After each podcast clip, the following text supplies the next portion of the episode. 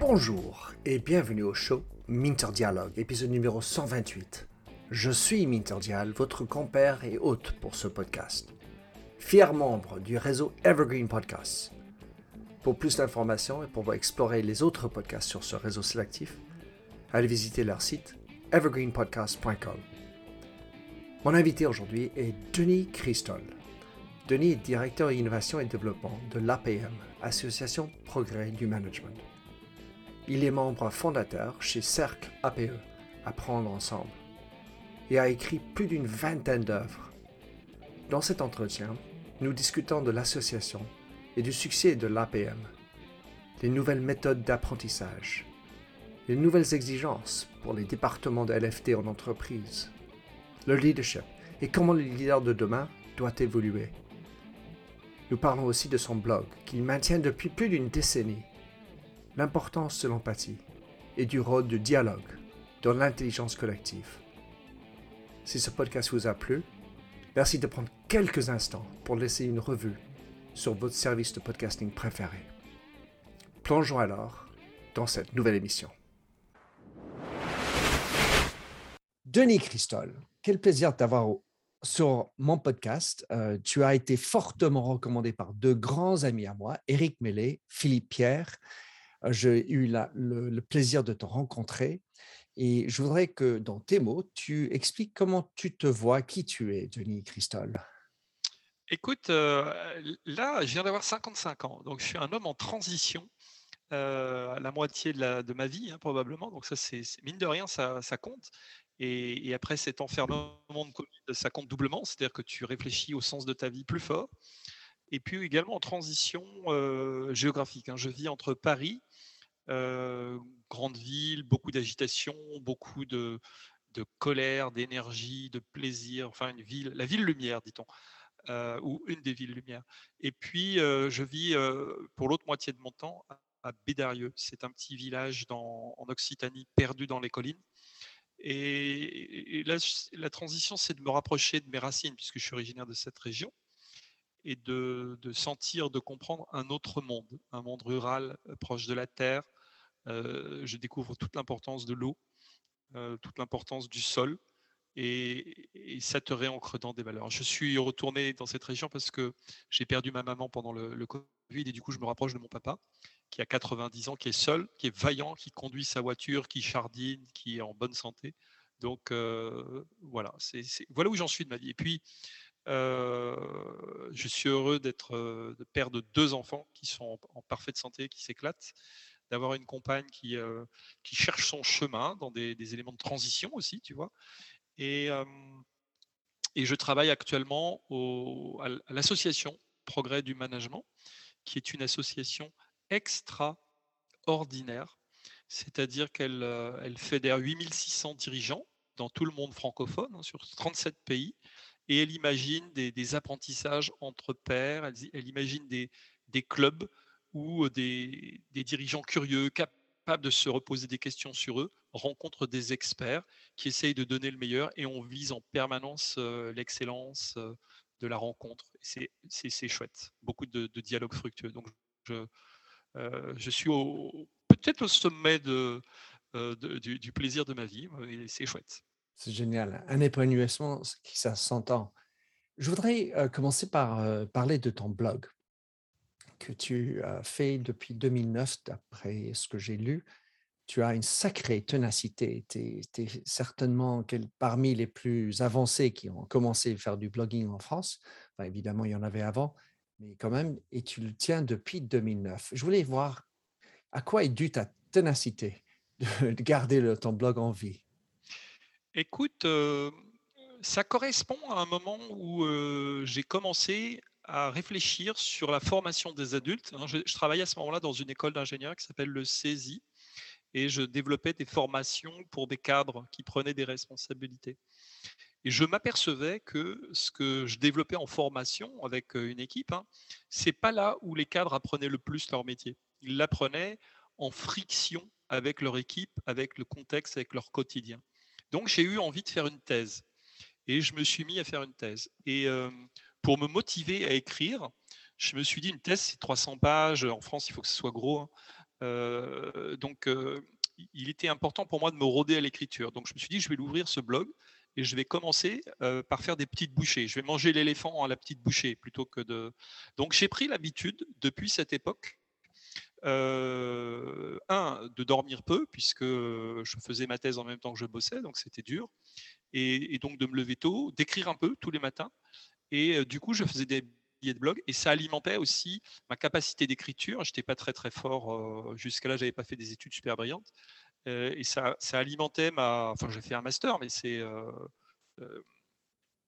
par rapport à un doctorat, c'est bon, peu importe. Bref, je, m'habituais à écrire, je m'habituais à écrire. Et du coup, j'ai pris ce réflexe-là. et je me suis aperçu qu'avec le retour de lecteur, ça me donnait des idées nouvelles, des angles nouveaux. Et j'ai conservé cette dynamique.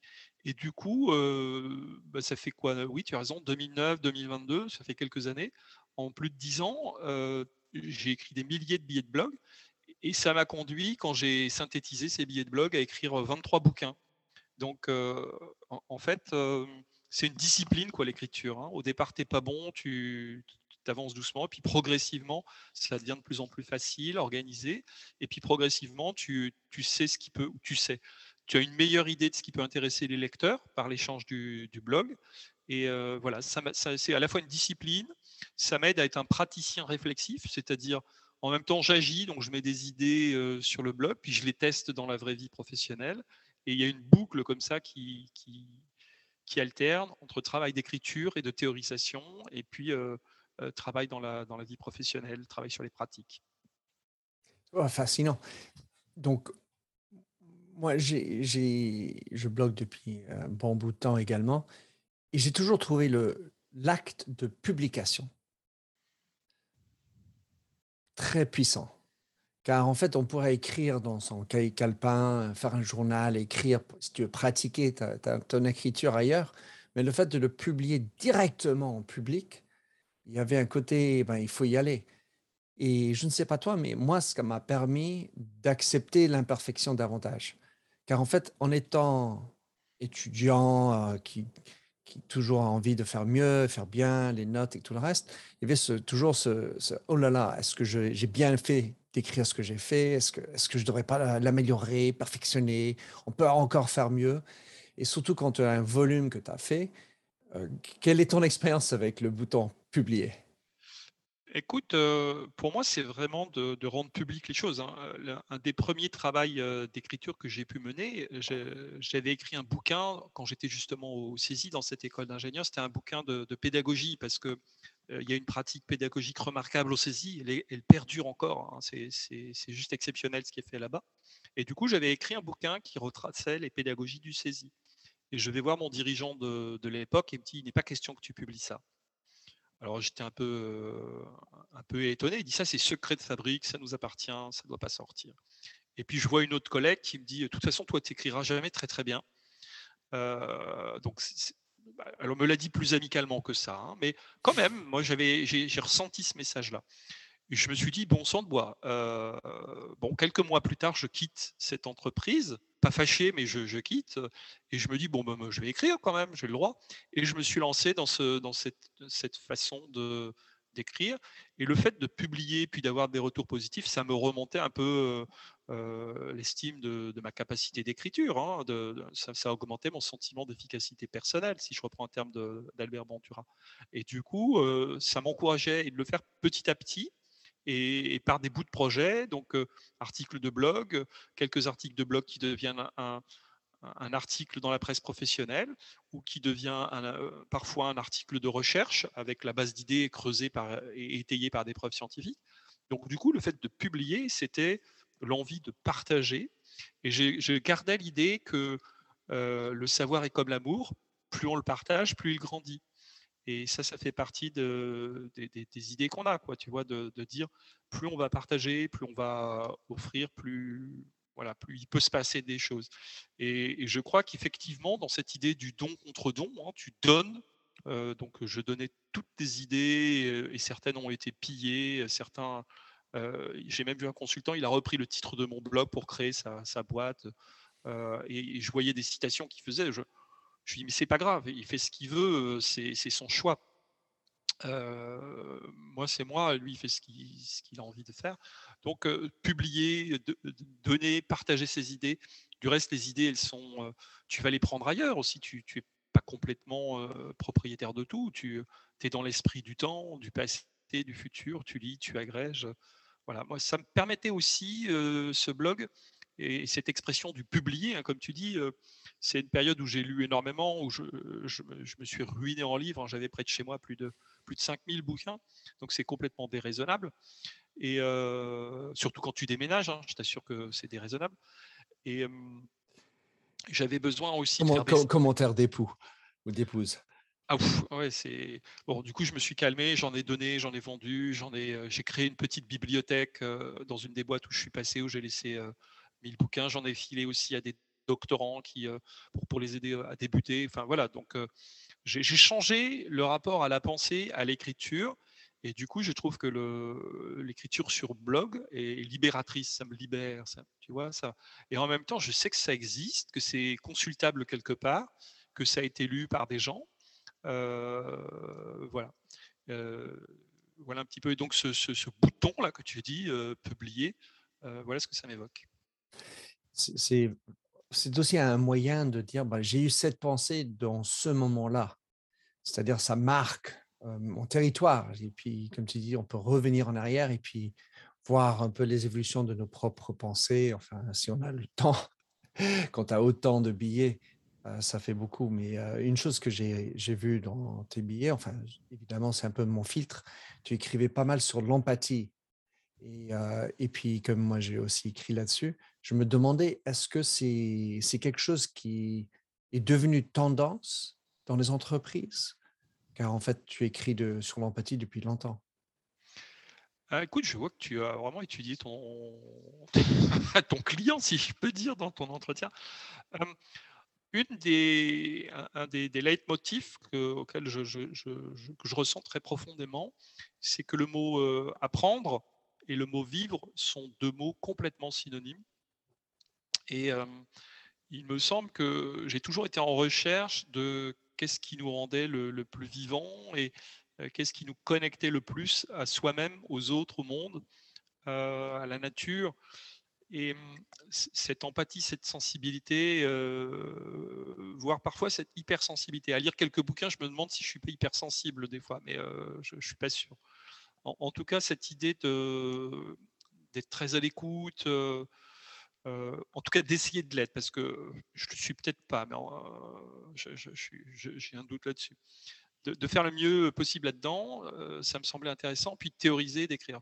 Ce, dont je m'aperçois aussi, c'est que j'écris beaucoup sur des sujets que je ne connais pas. Hein, sur les milliers de, billets de blog que j'ai écrits, je ne peux pas dire que je suis expert en tout. Par contre, je suis curieux de tout, ça c'est sûr.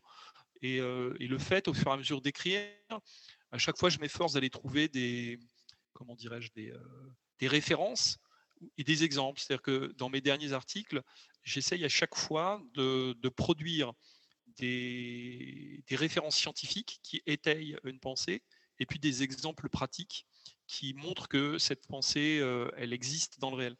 Et, progressivement, c'est une sorte de méthode, quoi, tu vois, de, de combiner ces expériences, ces témoignages, et puis ce que je peux avoir comme référence scientifique, et puis ce que je peux faire dans ma vie professionnelle. Donc ça triangule tout ça, et ça permet de progresser quelque part dans, dans, dans, ma pensée et dans ma pratique.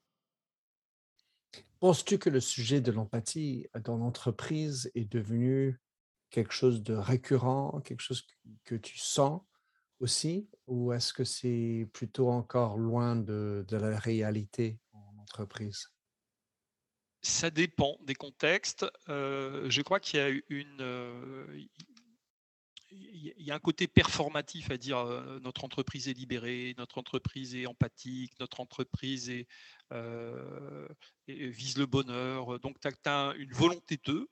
Puis après, tu as des, comportements, des, pratiques qui peuvent être un tout petit peu en décalage et, et ça peut être assez violent. Moi, j'ai vu quelques cabinets, notamment un cabinet de conseil auquel je pense, où c'était très affiché, très fort, et puis après tu t'aperçois que tu as une consultante qui a claqué la porte parce qu'il y avait un écart entre ce qui était indiqué et puis les deux jours de congé qu'elle voulait récupérer. Elle me disait pas question que tu prennes tes jours de congé en plus. Quoi. Donc, à, l'APM, hein, Association Progrès du Management, on affiche des valeurs de confiance, d'humilité et de respect. Et moi, j'aime beaucoup ces valeurs. Après, ce qu'on se dit, c'est qu'on essaye de les vivre. Il ne faut pas que ce soit une injonction. Donc, toute injonction, elle, peut être perturbante. Donc, l'injonction à l'empathie, comme l'injonction au bonheur, comme l'injonction aux trois valeurs que je t'ai indiquées, c'est un piège. essayer de l'avoir en boussole et de tendre vers ça, c'est déjà pas mal. et puis avoir des espaces pour en parler, c'est déjà pas mal. Donc oui, l'empathie, c'est devenu quelque chose d'assez fort. Quand tu regardes un, bouquin de Valérie Brunel qui s'appelle Les managers de l'âme, où on te montre comment effectivement on va aller capter cet invisible qui anime les, êtres humains et on va essayer de l'enrôler dans des processus de gestion pour optimiser la, la, productivité. Donc tu peux dire il y a de l'empathie, mais est-ce que c'est une vraie empathie ou est-ce que c'est une empathie stratégique intéressée pour faire bosser les gens? Donc, tu vois, tu peux avoir plusieurs sens à, l'empathie. Donc, euh, quelle est la sincérité du mouvement euh, empathique? Comment tu le, tu, le dis Les gens, ils vont le ressentir très, très profondément parce que tu as toute cette communication non verbale qui fait que tu sens si c'est une empathie qui est réelle ou si c'est simplement euh, dans une charte de valeur. Un jour, j'ai fait une, recherche sur les, les chartes managériales des grands groupes bon, tu vas regarder les grands groupes du CAC 40 et les chartes managériales qui sont affichées. Et puis tu peux t'apercevoir que la valeur client, la valeur d'excellence, bienveillance, empathie et tout le tout team, tout ça c'est affiché. Est-ce que c'est vécu pour de vrai? Il faut demander aux collaborateurs. Je ne suis pas sûr que ce soit toujours le cas. Mmh. Ah, c'est certain. Le, entre le dire et le faire, le décalage. Et puis peut-être l'endroit le, plus anthropique qui existe en entreprise, j'ai envie de dire. Mmh, mmh. Tu as beaucoup euh, écrit et tu enseignes beaucoup sur l'apprentissage, euh, les nouvelles méthodes d'apprentissage et de co-design. Alors, je voulais savoir, car en fait, venant déjà de, de l'école, le système écolier, écolier en France, jusqu'à l'entreprise, parce que tu es plutôt sur l'andragogie. Mais quelles sont les nouvelles méthodes aujourd'hui? Quelles sont les nouvelles exigences dans l'apprentissage? Alors, euh, j'écris sur plusieurs thèmes, donc l'apprentissage et aussi l'apprenance, que je distingue. Euh, l'apprenance, c'est le désir d'apprendre, c'est une posture favorable à, l'apprendre. Donc ça, tient lieu du désir et, et, plutôt du monde des appétences l'apprentissage renvoie plutôt à des processus qui peuvent être comportementaux, cognitifs, travail sur le, sur le cerveau ou sur, sur des méthodes. Donc les deux thèmes m'intéressent assez fortement, mais je les distingue bien. Et les nouveautés que, que, je peux voir, quand tu regardes les nouveautés, il n'y en a pas tant que ça. C'est-à-dire que même si tu mets du numérique et tu dis ça y est, c'est nouveau, et tu as de l'intelligence artificielle, des métaverses, de la réalité virtuelle, de la réalité augmentée, des robots de téléprésence, des drones, tu vois, j'ai vu des, exemples où dans des cours de gymnastique, pour, faire courir les gamins, on leur, on leur, met un drone et on leur dit courez après le drone. Alors, ça les amuse beaucoup et du coup, ils se mettent à courir alors qu'avant, c'était pas drôle de faire de l'athlétisme. Donc, tu peux trouver des tas de choses. Euh, du subterfuge technologique pour, euh, pour dire voilà, on a de, l'innovation ou des plateformes ou, euh, ou des MOOC. voilà, tu as, plein de choses. Pour moi, la véritable innovation, elle est relative au sens de la formation. C'est de l'innovation axiologique. l'innovation organisationnelle, l'innovation sociale, l'innovation technologique, on les observe assez facilement. Euh, donc là, je t'ai parlé beaucoup du technologique. Dans l'innovation sociale, euh, tu as tous les mouvements autour des communautés de pratique, des, groupes d'intérêt, des communautés d'apprentissage, des groupes de co-développement, des, pratiques de co-design. C'est le monde du co. Et tu observeras, et ça, ça m'amuse beaucoup, que le monde du co se développe euh, dans la partie occidentale à la chute du mur de Berlin. Tu vois, dans les années 90, ça explose, et c'est là où tu as beaucoup, beaucoup de textes qui commencent à arriver Ça existait avant, hein, bien sûr, notamment dans les pays scandinaves où, tu as beaucoup de design participatif et de co-design qui existait même avant le design américain très marketing. Mais dans ce monde social, tu as énormément d'innovation. Et puis, tu as l'innovation organisationnelle avec des façons d'apprendre, des formations en situation de travail, de l'apprentissage organisationnel. On, repère mieux des comportements organisationnels. On parle d'organisation apprenante, d'équipe apprenante. On a même parlé de lycée apprenant. C'est drôle parce que ça voudrait dire qu'il y a des lycées non apprenants, de vacances apprenantes. J'ai même vu des poubelles apprenantes. Donc, en fait, qui t'apprennent à mieux trier tes déchets. Voilà ce que ça veut dire. Donc, toute cette logique-là qui est attributive, c'est-à-dire qu'on met un adjectif un participe présent à une activité, à un mot, et on dit tout d'un coup ça devient apprenant. On peut aussi dire que c'est une forme d'innovation. Pour moi, la rupture la plus forte, que je perçois, c'est de l'innovation axiologique, le sens de la formation. Très longtemps, la formation, en France en tout cas, est basée sur des piliers d'après-guerre, un syndicalisme fort, plus de 25% de syndiqués, euh, une envie de reconstruire le pays après-guerre, donc beaucoup d'apprentissage à partir de projets de reconstruction, et puis une croissance économique. Ça, c'était les piliers traditionnels, et donc tu apprenais pour faire carrière, pour t'élever dans la société, pour devenir une, euh, une personne respectée par ton travail, parce que tu, avais peu de cadres, peu d'emplois qualifiés à cette époque.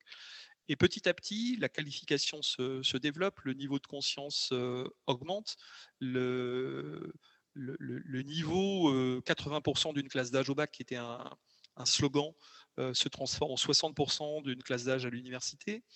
Et, du coup, pourquoi on apprend? Et ce que je perçois, les signaux faibles que, je perçois, c'est que tu es peut-être plus simplement amené à apprendre pour toi, mais peut-être que demain, euh, tu vas apprendre pour ta communauté ou pour ton territoire. Tu vois, c'est un petit décalage. Et peut-être que tu vas le faire avec d'autres. Parce qu'on a des enjeux climatiques, sociétaux, qui sont complètement euh, énormes et on a besoin de recoller la société. Tu as vu les, dernières élections en France, ces trois morceaux. Euh, en gros, euh, un bloc à gauche assez fort, un bloc plutôt qui est en repli identitaire ou qui, peut avoir peur, et puis un bloc plutôt libéral. Tu as, ces trois gros blocs qui semblent peu conciliables euh, et puis les nuances ont été aspirées par les, postures les plus, euh, les plus franches, on va dire.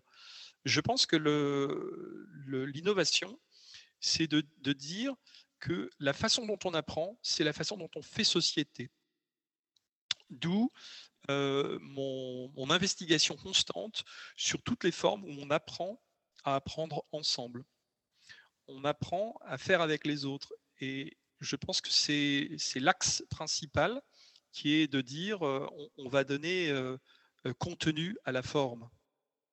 Traditionnellement, on oppose le contenu de formation aux méthodes pédagogiques. Et en France, on a un truc qui s'appelle la querelle des pédagogues contre les républicains. Ça, c'est dans les milieux pédagogiques.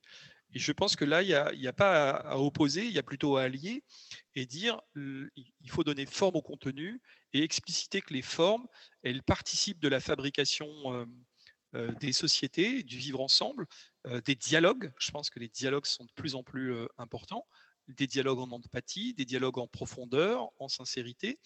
Et il y a une, nécessité de travailler sur ces axes-là. Donc la, pédagogie, elle, elle, existe, les façons de parler ensemble, elles existent, mais le sens qu'on y donne, c'est ça qu'il faut euh, travailler. Hello, this is Gary Chahot welcoming you to check out the French History Podcast. Our main show covers the history of France from the first humans until present. If you liked Mike Duncan's The History of Rome and wanted a similar program covering the land of beauty, culture, and love, we are exactly that. We also host world renowned scholars who have delivered guest episodes on their specialties, including 18th century pirates revolutionary booksellers in 20th century Paris, the special friendship between the Marquis de Lafayette and Thomas Jefferson, and numerous others. Learn what you love and listen to the French History Podcast today.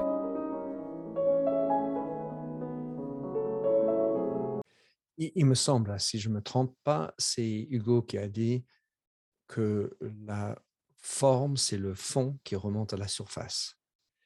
J'ai toujours aimé la conjonction de forme et contenu, car en fait, en étant américain, on, on passe beaucoup, j'ai envie de dire plus de temps sur la forme que le fond.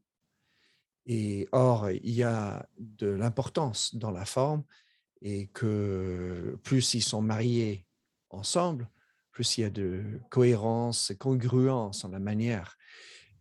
La notion de sens, donc, euh, d'un premier point, c'est est-ce que ça veut dire qu'on est toujours encore trop individualiste, aussi bien dans la société que dans la formation? Alors, probablement, moi, une des. Des sociologues te diront qu'il y a des, individualistes coopératifs, euh, paradoxalement, et qui, euh, euh, jouent individuel, mais pour le collectif. Donc, ça, ça existe aussi. Mais si on regarde, tout le système éducatif, en particulier, me semble-t-il, occidental, je pense qu'on peut généraliser de la France à l'Occident en général, c'est pour produire le meilleur élément euh, dans beaucoup de cas, on va avoir celui qui a fait la meilleure école. Euh, C'est pas pareil si tu as fait euh, Harvard que si tu as fait une petite université. C'est pas pareil si tu as fait Oxford que si tu as fait une petite université. C'est pas pareil si tu as fait une grande école en France que si tu as fait une petite école. Donc tu as quand même cette espèce de truc où tu dois aller vers l'excellence, être le meilleur, faire tes preuves, passer des concours, passer des difficultés. Et, et puis tout d'un coup, tu te retrouves en entreprise et on te dit pop, pop, pop, oubliez tout ça. Maintenant, il faut travailler en Équipe.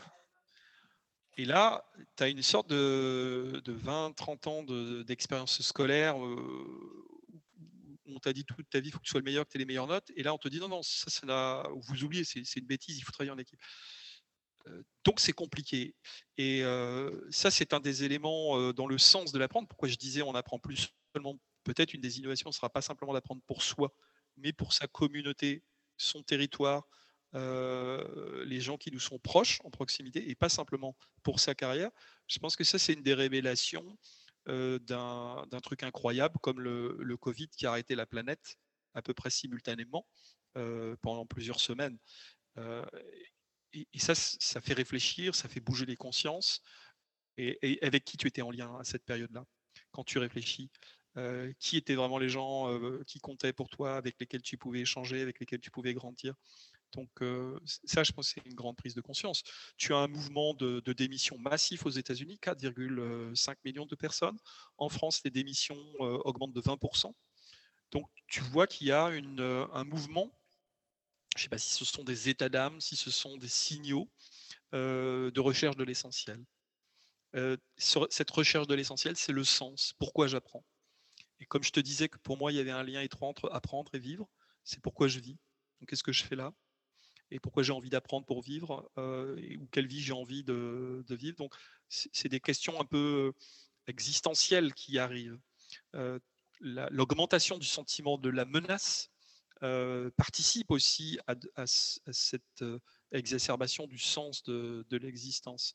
Euh, il a été déclaré que la sixième euh, limite planétaire a été franchie. Le cycle de l'eau douce est perturbé.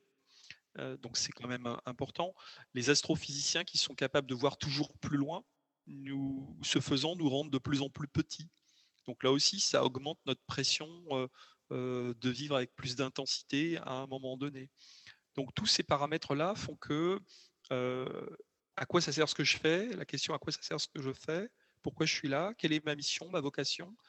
S'introduisent dans les questions d'apprentissage et se mêlent assez fortement dans les, questions d'appétence. C'est pour ça que probablement on glisse d'une société où l'apprentissage et ses processus étaient, euh, centraux pour s'élever dans sa carrière, à une société où, où l'apprenance est probablement l'apprenance collective. Donc, euh, comment on, mêle son désir d'apprendre à celui des autres, ses voisins, les gens sur son territoire, devient un paramètre plus important. Beaucoup de choses dans, dans tout ce que tu as dit, Denis. Le premier point qui me vient à l'esprit, c'est dans le sens de l'apprenance. Il y a aussi le sens de la curiosité. Et, euh, il faut avoir la curiosité dans le- l'envie d'apprendre. En revanche, ce que je vois au- aussi, en deux parties, c'est qu'il y a une fatigue énorme. Et autant on peut avoir un sens à ce que j'apprends, autant j'ai l'impression qu'on souffre d'un manque de sens dans notre curiosité. C'est-à-dire que on est curieux et on va chercher plein de choses et on, ouvre encore une autre fenêtre, encore une autre fenêtre, encore une autre fenêtre. Et c'est un peu sans fin. Et quand je dis fin, il y a aussi la notion de sens dans la, où je vais, à quoi ça sert. Et, au, total, dans, cette période, je cherche à savoir qui suis-je, cette crise existentielle. Il y a aussi cette juste une notion de fatigue, une espèce de lassitude de tout ce que j'ai fait, qui amène par ailleurs la grande résignation dont on parle, mais aussi un, manque d'énergie dans les équipes. Comment tu vois ça? Ben, euh, je, partage euh, cette espèce euh, d'usure. On, a un courant de pensée qui dit on devient en, en compétition avec les machines. Or, on ne peut pas être en compétition avec les machines. La force de calcul, le nombre de data. c'est perdu perdu d'avance. On sait que le meilleur joueur d'échecs ne peut plus gagner, le meilleur joueur de Go ne peut plus gagner, et on le, jeu après jeu, on s'aperçoit que tous les jeux de logique, de raisonnement, euh, l'homme est dépassé. Donc, d'où la question de l'empathie dont on parlait tout à l'heure, mais on aurait aussi parlé de, de l'imaginaire, euh, du rêve, euh, de l'instinct, de l'instinct, de l'intuition. explorons dans l'être humain tout ce qui perturbe les machines et qui est plus nous que, que nous. Quoi. Enfin, c'est, cette part intrinsèque, cette part irremplaçable. Donc moi, c'est ce qui m'intéresse euh, à, creuser. Et effectivement, euh, dans les, les, milieux dans lesquels j'interviens, je travaille beaucoup euh, sur des pratiques d'innovation, innovation publique, innovation pédagogique, innovation managériale, innovation organisationnelle. Une des premières choses à faire, c'est de réveiller les imaginaires. C'est de reconstruire des imaginaires communs. Euh, qui vont donner envie d'aller quelque part. Hein. J'adore utiliser euh, cette phrase, je crois qu'elle est de Saint-Exupéry, qui dit N'apprenez pas aux hommes à fabriquer des bateaux, euh, donnez-leur le désir de la mer. Donc, c'est créer des contextes qui donnent aux, personnes l'envie de fabriquer elles-mêmes leur embarcation. Et peut-être qu'elles fabriqueront pas des bateaux d'ailleurs, peut-être qu'elles fabriqueront des avions ou des montgolfières, on ne sait pas. Mais c'est plutôt essayer de repérer ces, ces énergies qui nous poussent. C'est pour ça que j'aime bien l'idée d'apprenance, parce qu'elle nous, amène vers le désir. Et euh, réveiller le désir dans des équipes qui sont blasées, qui ont compris que plus de profit euh, n'apportait pas forcément plus de bonheur, euh, on s'aperçoit qu'il y a une crise du progrès. C'est-à-dire que ce qu'on nous a vendu euh, depuis très longtemps, qui s'est probablement cristallisé au XVIe siècle euh, avec l'idée euh, de la science qui commençait à apporter des, améliorations et puis un, meilleur futur. on s'aperçoit plus de productivité. Plus de productivité, une, espèce de prophétie autoréalisatrice du progrès qui allait nous amener de, de mieux en mieux. On s'aperçoit que c'est moins clair que ça et que certes, ça, le progrès apporte des éléments de bonification de, phase de notre vie, et puis d'autres éléments qui, qui nous rétrécissent en tant qu'être humain. On n'est pas toujours des humains augmentés grâce au progrès. Hein. On, est parfois en, manque de profondeur. D'où peut-être cette nouvelle envie de, de, quête de sens et de, un peu comme tu fais, tu as dit tout à l'heure, de retrouver la terre et de, dans la colline et, être dans la nature et, comme tu as dit aussi, de se percevoir comment je suis tout petit dans cet univers. Je, suis vraiment un, rien de rien par rapport à, l'univers au total. Et, euh, au lieu de se, dire il va faire un plus 3 ou un 6%, je sais pas quoi, sur la, productivité, ça rime à quoi notre vie? C'est des questions que se posent beaucoup de gens. Et euh, pas que les jeunes, hein, souvent on dit à la génération Y qui se pose des questions. Pas du tout, tout le monde se pose ces questions. Euh, bah, à force de nous demander, bah oui. on se dit, oh, super, oh, bah, c'est une bonne question. Et, non seulement on se pose des questions, mais les, actuellement, euh, moi je travaille dans, donc, à l'APM, 8600 entrepreneurs. Les questions qui se posent, mais c'est comment on recrute pour, pour quel projet auprès des, personnes. Et ceux qui réussissent à trouver des réponses, c'est ceux qui travaillent en, collectif, en équipe, en proximité, avec des valeurs, en, intégrité, en honnêteté avec les autres. Là, ils arrivent à, trouver des collaborateurs. Si tu es simplement dans la relation contractuelle, ça suffit pas. Il te faut intégrer une relation transitionnelle, c'est-à-dire aider à voir quel chemin on fait ensemble, vers quelle direction on va, qu'est-ce que ça nous apporte mutuellement. Donc, on, horizontalise un petit peu les relations un petit peu plus, on laisse une place un peu plus grande, ce qui signifie pour les dirigeants probablement travailler sur leur ego, sur leur contribution au, monde. Et quand ils arrivent à faire ça, ils arrivent à avoir des équipes qui sont surmotivées derrière. et pas simplement qui viennent exécuter leurs heures de travail. Donc après, c'est très variable de métier en métier, parce que tous les métiers n'offrent pas les mêmes espaces de dialogue ou n'ont pas les mêmes, les mêmes possibilités. tous ceux qui ont bénéficié de télétravail ont eu des bulles où ils ont pu réfléchir par devers eux. Ceux qui étaient en contact direct dans des guichets, dans des clientèles sur le terrain, étaient peut-être un petit peu moins pris par ces, par ces questions, ou avaient un peu moins de moments pour, pour s'évader et, reconsidérer les choses. Mais je pense qu'il se passe beaucoup de choses dans le rapport au savoir, dans le rapport au travail, dans le rapport à l'autre, qui, qui est en pleine déconstruction, reconstruction.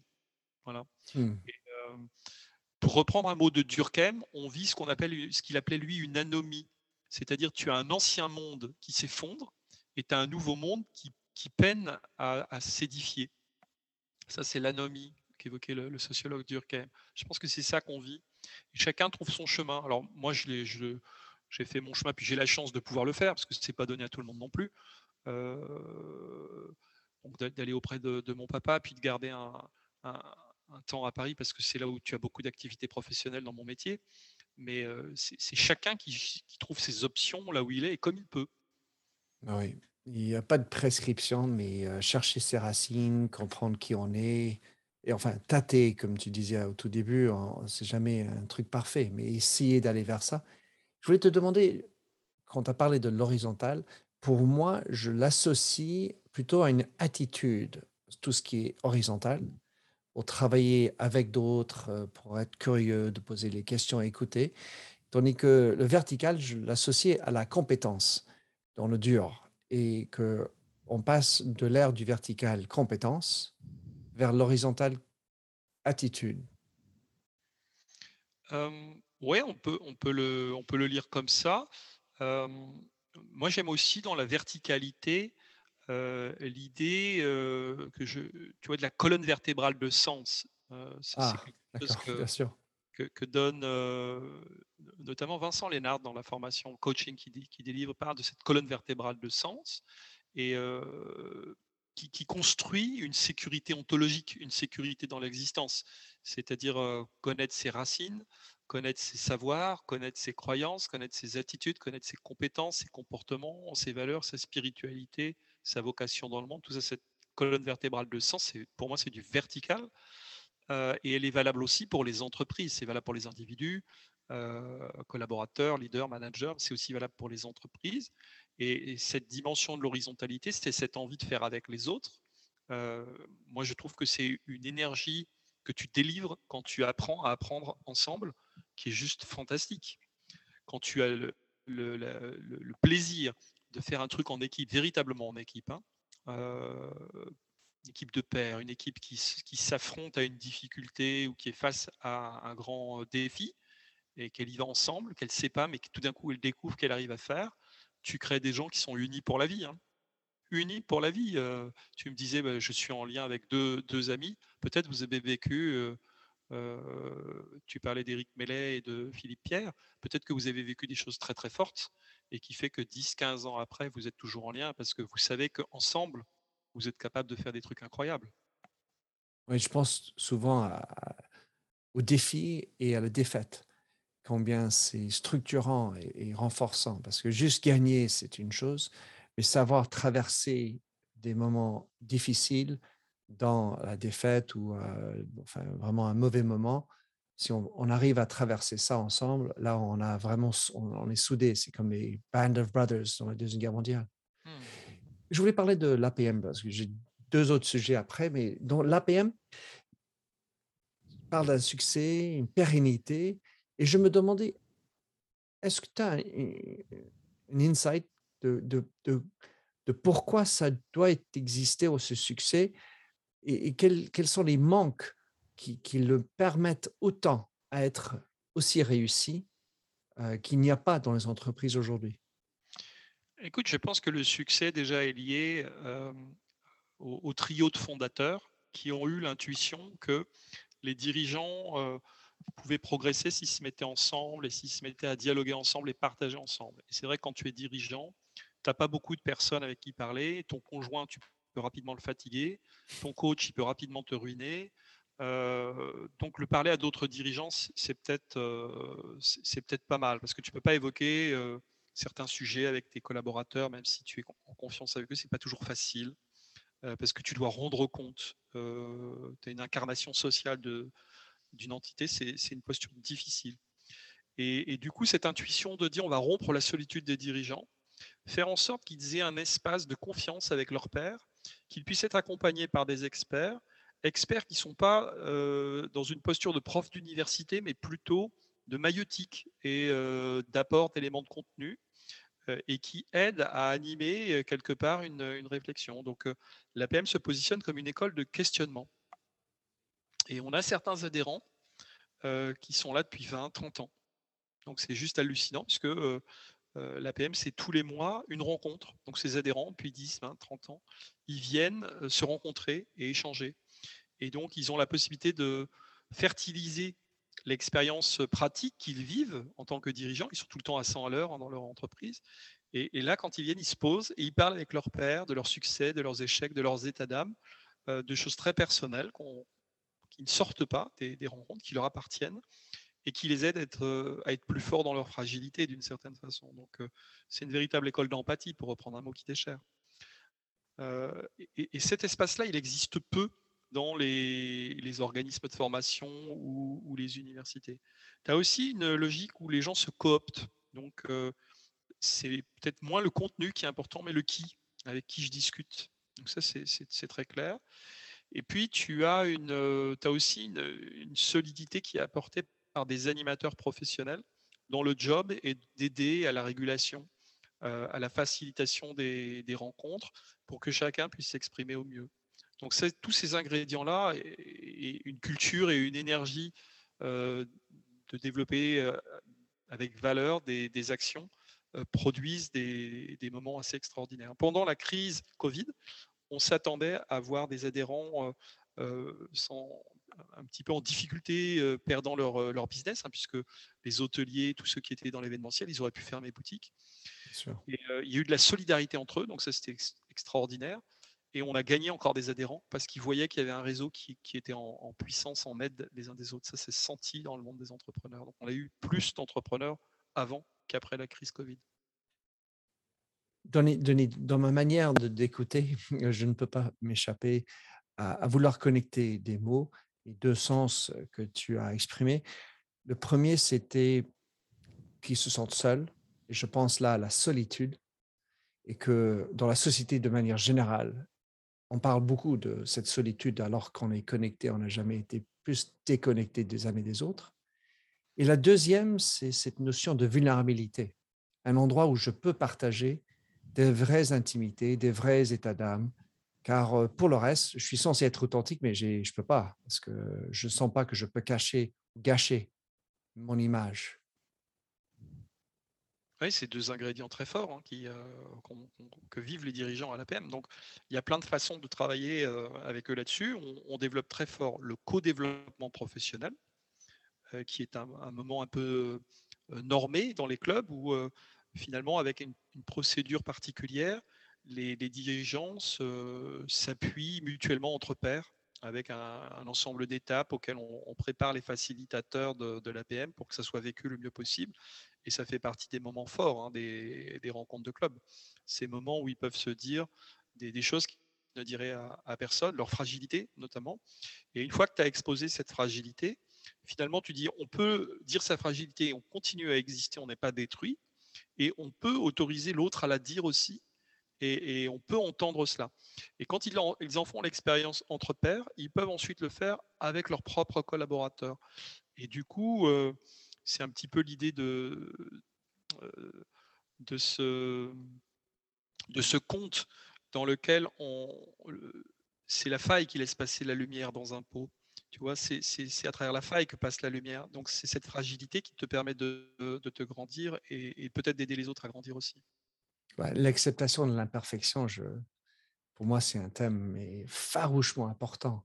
Et de cette capacité d'accepter que je ben, ne sais pas tout, que je ne suis pas capable de tout faire, j'ai besoin de toi. Je, je m'ouvre de mes vrais problèmes et, et, vulnérabilités qui montrent que je suis imparfait, que j'ai une fragilité. Ben, à, à, part autre chose, ben, ça te montre une vraie authenticité. Et puis, les autres, on a tous envie d'aider. Si quelqu'un demande avec une sincérité. Je, voulais terminer, Denis, parce que le temps est cher, sur deux choses que tu as faites il n'y a pas trop longtemps, deux, de formations qui m'ont paru très intéressant et qui me. Un sujet qui m'intéresse beaucoup, c'est l'importance du dialogue et de la conversation. Et donc, tu as fait en 2019 l'art Art of Hosting, l'art d'être hôte. Et la deuxième était le dialogue en intelligence collective. Parle-moi, parle-nous de pourquoi tu as, fait cette formation et qu'est-ce que tu en as tiré? Alors, j'essaie de faire régulièrement de me former pour développer toujours plus d'approches ou de savoir-faire dans, les, dans, dans, la dynamique collective, dans la façon de faire à plusieurs. Euh, donc Art of Forcing. Euh, j'avais déjà fait ces, approches-là dans d'autres contextes, mais je ne l'avais pas fait de façon formalisée. Et là, on l'a fait en équipe. On, est parti une équipe entière. Euh, on était cinq de mémoire pour apprendre ça et pour le faire revivre ensuite plusieurs centaines de personnes. Donc on voulait vivre un moment d'équipe à travers ça pour ensuite déployer un processus d'intelligence collective qu'on a dupliqué pour près de 2200 personnes euh, à ce moment-là, je travaillais au Centre national de la fonction publique territoriale et on voulait vivre ces logiques-là. Et, euh, le ressentir en équipe pour le faire vivre ensuite, c'était un, très très beau moment. Et dialogue en intelligence collective, euh, là, c'est dans le cadre d'un apprentissage que j'amène depuis longtemps maintenant pour essayer de développer des postures de facilitateur. Et j'ai commencé à, entendre parler du mot facilitation lors d'une mission internationale que j'ai fait au Cameroun. Euh, je formais là-bas des, gens sur la, maîtrise d'ouvrage et la maîtrise d'œuvre. Au départ, ça devait être des DRH. Et en fait, j'ai eu un groupe mixte euh, composé de maçons et de DRH. Euh, bon, voilà, c'est la camerounaise. Hein. Et, mmh. du coup. deux, de, mondes, populations différentes. Voilà. Et, du coup, je me dis, mais comment je fais moi? Et il y avait des, Québécois qui étaient là, qui, m'ont parlé de facilitation. Du coup, je me suis intéressé à ça. Je suis allé faire un, voyage au Québec pour mieux comprendre. Puis ensuite, je me suis formé sur, sur le massage Tuina, qui est un massage énergétique chinois, qui reprend un petit peu la, la c'est de la digiponcture quelque part. On remplace les aiguilles par les pressions de pouce. Et j'ai fait une, une, analogie entre le, corps humain et le corps social pour travailler sur, euh, sur la circulation des énergies. Euh, et, avec une collègue, on a écrit un bouquin sur l'art de la facilitation par rapport à ça. Et puis j'ai continué et j'ai fait une autre formation pour toujours euh, travailler sur une dimension importante qui est le dialogue. Et, donc là, c'était une, une formation qui accompagnait des, dirigeants, des directeurs généraux. Et, moi, j'étais en, appui du, facilitateur mais en même temps que j'étais en appui du facilitateur, j'apprenais. Et, euh, donc, je pouvais euh, euh, participer à la facilitation de ces dirigeants dans leur dans l'organisation de leur propre université d'été. Donc voilà, c'était de former des dirigeants à la facilitation pour qu'ils animent eux-mêmes leur université d'été. Je, me mettais dans le paquet des, apprenants pour, pour copiloter le, processus. Donc le dialogue en intelligence collective, c'est un dialogue qui est génératif qui ouvrent des potentialités du futur, qui ouvrent des apprentissages eux-mêmes génératifs, c'est-à-dire des apprentissages qui sont féconds, des apprentissages qui débouchent sur autre chose que ce que tu as appris. Et, c'est là où je dis que apprendre à apprendre ensemble, c'est un moteur puissant, parce que développer des apprentissages féconds, donc qui te produisent autre chose que ce que tu avais prévu au départ, ça crée de la vie. Et c'est le, cher, le, thème qui m'est très cher. Là-dedans, il faut savoir lâcher prise. Alors, il faut savoir lâcher prise d'une part et laisser advenir d'autre part. C'est-à-dire qu'il y a tout un travail où d'un côté, tu, tu peux être déstabilisé par ton corps, tes émotions, tes intuitions. Je suis pas le plus à l'aise de la Terre hein, avec mon corps et, mon monde intérieur, hein, vraiment. et pourtant, j'essaye d'apprendre parce que c'est un outil quand tu travailles avec un groupe qui est essentiel et, tu fais passer tes énergies où tu les, où tu les coinces. Hein, si ton corps, euh, tes émotions, tes intuitions, ça ne circule pas en toi. Donc c'est un gros travail que je mène en permanence et, je continue à me former là-dessus.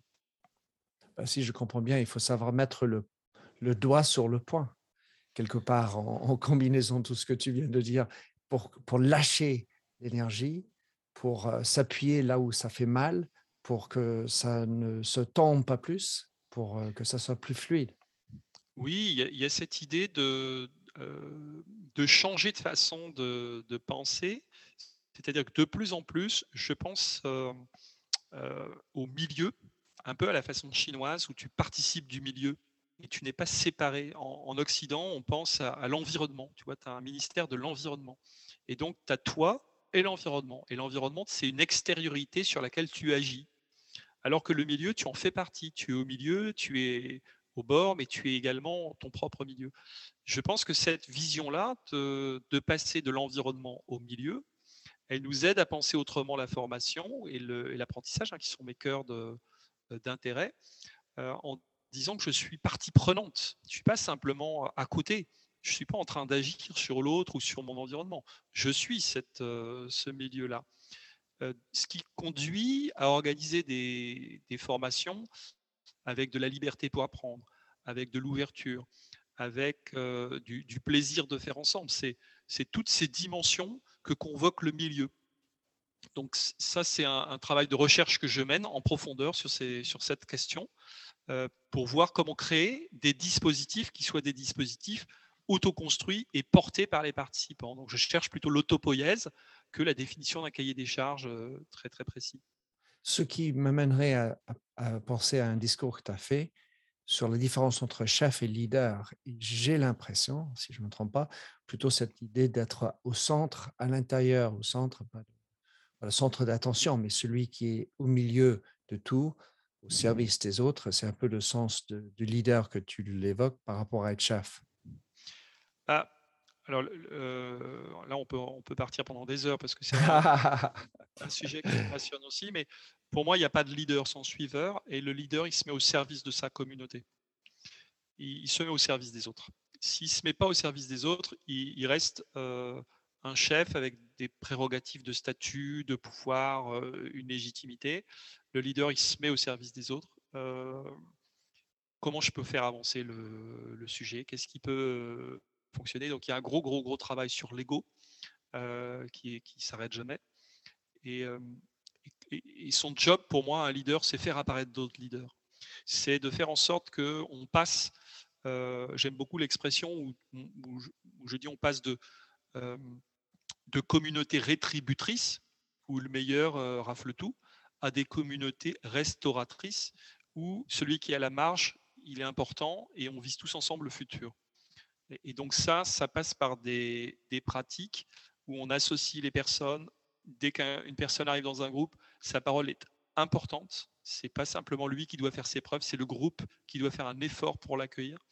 Euh, et donc c'est des, valeurs d'inclusion, c'est des valeurs qui visent le futur et le déploiement des, potentiels et des envies de chacun. Donc ça passe par beaucoup de temps euh, à se connaître, à partager, euh, et, ça m'est très difficile parce que moi j'aime faire, j'aime aller très vite et du coup je professe ça mais je le fais pas toujours, hein, donc malheureusement. Mais j'y travaille, travaille.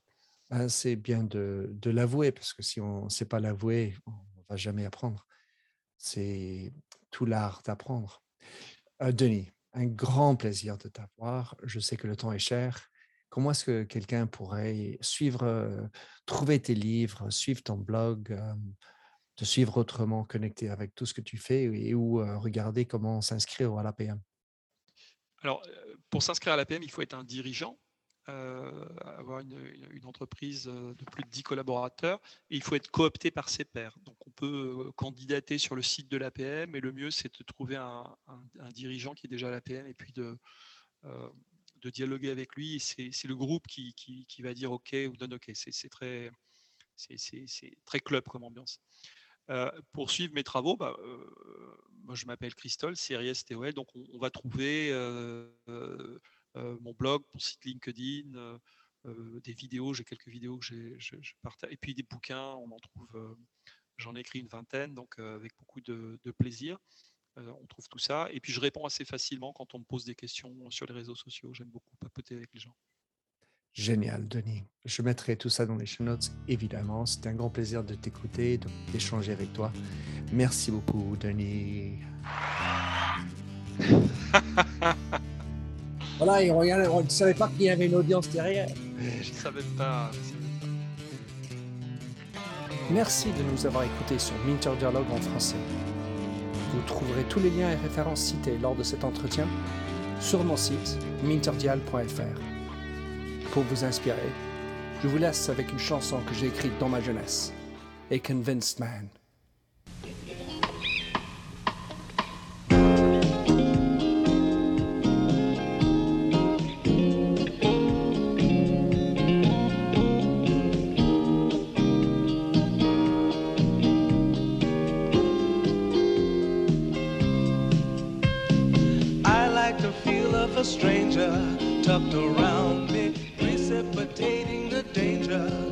feel free. Trust is the reason. Still, I won't tell the lie.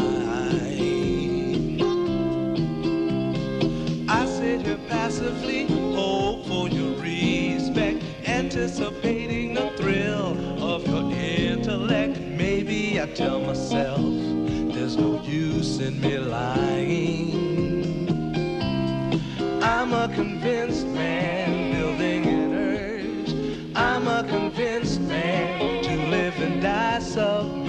A convinced man in the arms of a woman. I'm a convinced man, challenge my fate.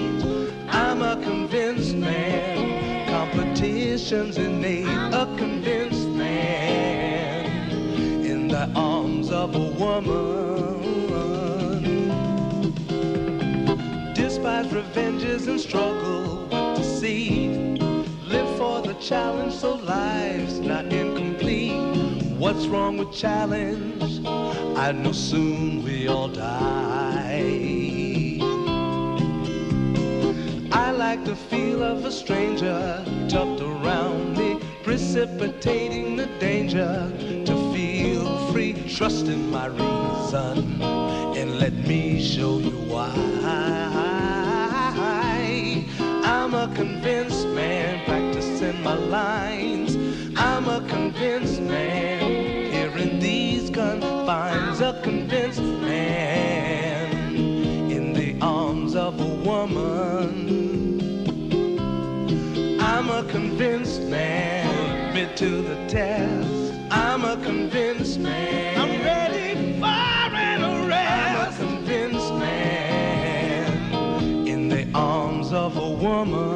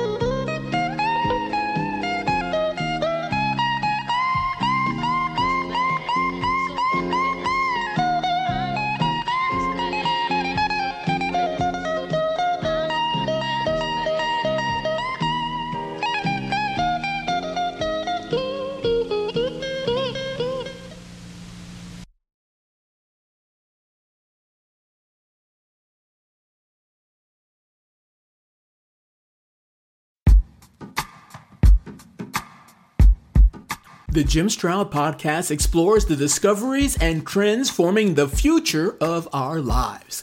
Brain to brain communication, robot bosses, microchip implants for workers, and artificial intelligence replacing human workers are all happening now. If you want to know what's happening next, subscribe now to the Jim Stroud podcast.